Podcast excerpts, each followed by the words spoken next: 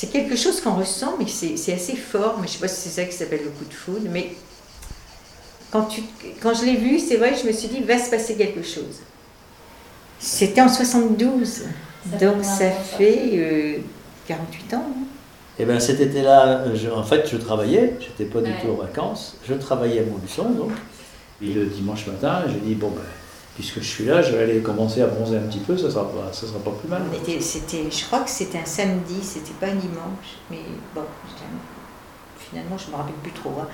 Mais on était parti un, un, matin, on était cinq filles dans une voiture et on est parti à 100 km de Bourges. Il y avait un plan d'eau qui venait d'être inauguré. Euh, et donc c'est comme ça que je suis arrivé au, plan d'eau. Euh, il faisait déjà chaud.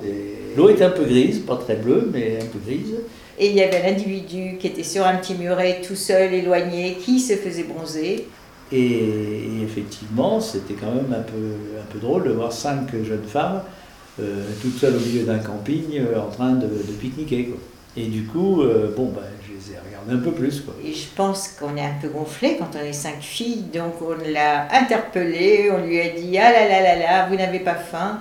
Et finalement, ce jeune homme est venu se joindre à nous et, et je me rappelle que c'était moi qui lui avais fait sa brochette. Et, vous voulez pas un petit morceau de, elles ont dû faire des brochettes, ça, je m'en, en détail, je ne me rappelle plus. Hein. Déjà, lui avoir fait sa brochette, tu vois, par rapport aux, quatre autres. Et puis après, je me souviens que j'étais allée dans les toilettes du puis et t'as comme un nœud à l'estomac, tu vois. Je me rappelle qu'il y avait une glace.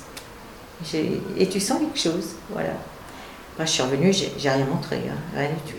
Ça a été, euh, je ne sais pas si c'est le premier jour, honnêtement, mais c'est le week-end suivant que ça s'est déterminé, c'est clair.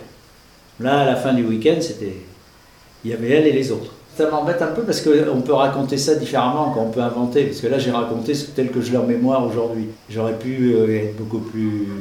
Dire c'était Daniel tout de suite, c'était, tu vois. Et il y avait la chanson, il y avait Fugain qui était très à la mode aussi. Avec, mais ça, la belle histoire, euh, parce qu'il avait une chanson. Euh, eh ben, je ne sais plus le titre exact de la chanson, honnêtement. Et par contre, ça correspondait tout à fait à ce, que, ce qui s'est passé entre nous. Parce que... Il y en avait un qui remontait euh, euh, dans le nord et un qui redescendait dans le sud, et on trouvait que cette chanson collait complètement à notre histoire.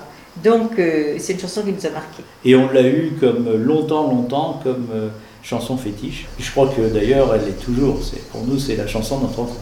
C'est une belle histoire, c'est ça le titre.